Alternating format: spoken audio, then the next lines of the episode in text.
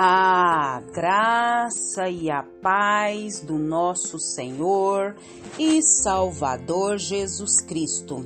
Aqui é Flávia Santos e bora lá para mais uma meditação.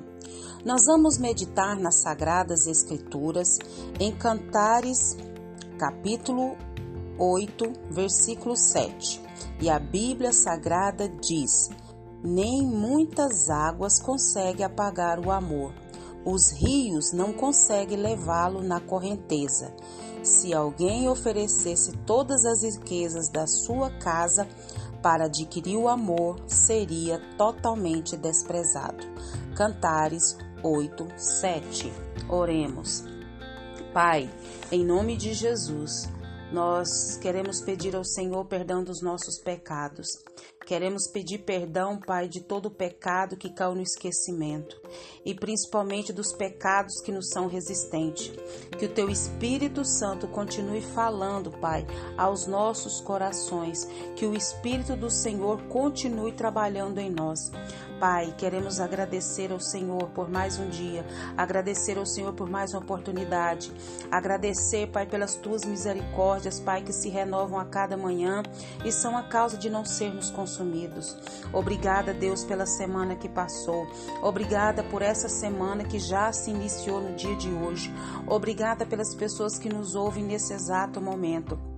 Obrigada pela nossa vida, obrigada pela nossa família, obrigado, Deus, por tudo, tudo, tudo que diz respeito a nós, dos nossos que o Senhor tem cuidado. Paizinho, continua falando conosco, fala aos nossos corações, nós precisamos e necessitamos do Senhor, Pai. Ajuda-nos, abre a nossa mente, abre o nosso entendimento, nos ensina a dar nos teus caminhos. É o nosso pedido, agradecidos no nome de Jesus. Amém nós vamos falar sobre Porto Seguro. Tem coisa melhor do que você se sentir seguro, do que você se sentir amparada, do que você se sentir que está totalmente protegido? É esse porto seguro que você fica em paz sabendo que está muito bem guardado.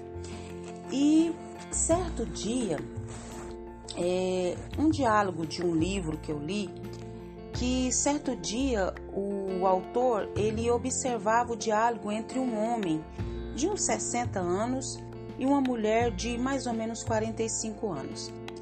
E o conteúdo da conversa era que talvez muitos casais já experimentaram, infelizmente. O homem dizia em tom de desespero o seguinte: Querida, eu te dou uma casa nova, vamos trocar o carro por um por um carro que você goste, zero. Vamos fazer uma viagem para o exterior e ainda muito mais outras propostas, todas elas rejeitadas pela mulher. O seu argumento para rejeitar as propostas era a falta de amor. E o autor dizia que podia observar nos olhos daquela mulher uma sensação de abandono em meio a muitas propostas de bens materiais. Então, nós podemos analisar é, o texto que nós lemos, que o autor compara a força do amor é, com a força é, das, da morte. Eu não li todo o texto, mas fala é, no versículo 6 é do capítulo 8 de Cantares, coloque-me como um selo sobre o seu coração, como um selo sobre o seu braço, pois a morte é tão forte quanto a morte. E os ciúmes é tão inflexível quanto a sepultura. Suas brasas são fogo ardente, são labaredas do Senhor. Então aqui é, o texto fala sobre isso, porque ele faz essa comparação. Nenhum ser humano pode resistir diante da morte, sim ou não? Sim. Ela põe fim a todas as atividades dessa vida, sim ou não? Sim, a morte ela faz isso. Pois assim também o amor, quando verdadeiro. Ele coloca um ponto final e prende é, para sempre. O autor também diz que muitas águas é, conseguem apagar o amor, e ainda, se alguém oferecer todas as riquezas da sua casa para adquirir o amor, seria o quê? Totalmente desprezado. Uau! Ou seja, quando um casal é preso pelo amor verdadeiro, nada pode desprendê-lo. Mesmo que venham as dificuldades, venham os problemas, não consegue separá-los. Por quê? É o amor, só pode ser conquistado e nunca comprado. Então, para resistir a qualquer tipo de ataque, é, ataque maléfico no, no casamento, nos relacionamentos, nós precisamos fazer o quê? Promessas. É, não precisamos fazer promessas materiais, mas apenas ter o amor. O amor que vem de Deus, ele traz esperança. O amor que vem de Deus traz confiança. O amor que vem de Deus traz segurança. O amor que vem de Deus, ele traz união ao casal, ele traz união à família. Então, o lugar mais seguro que pode existir para um ser humano em dificuldades é o amor.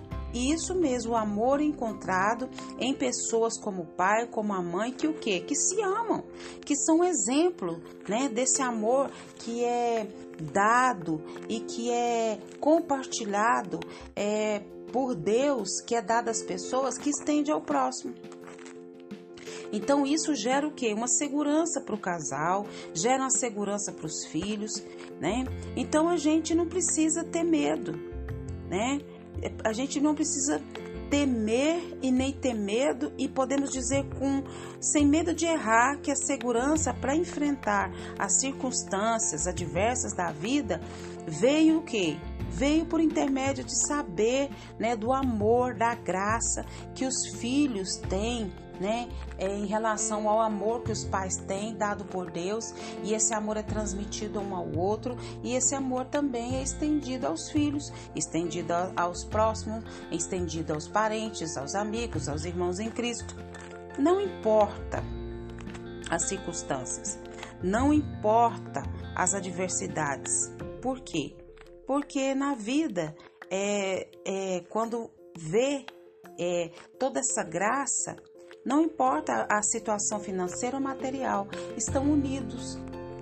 Vem as dificuldades? Vem. É doença, é saúde, é às vezes é um luto, às vezes uma crise financeira e tantas outras coisas. Mas quando esse casamento ele está é, coberto, ele está é, no amor de Deus, a segurança ela é tremenda.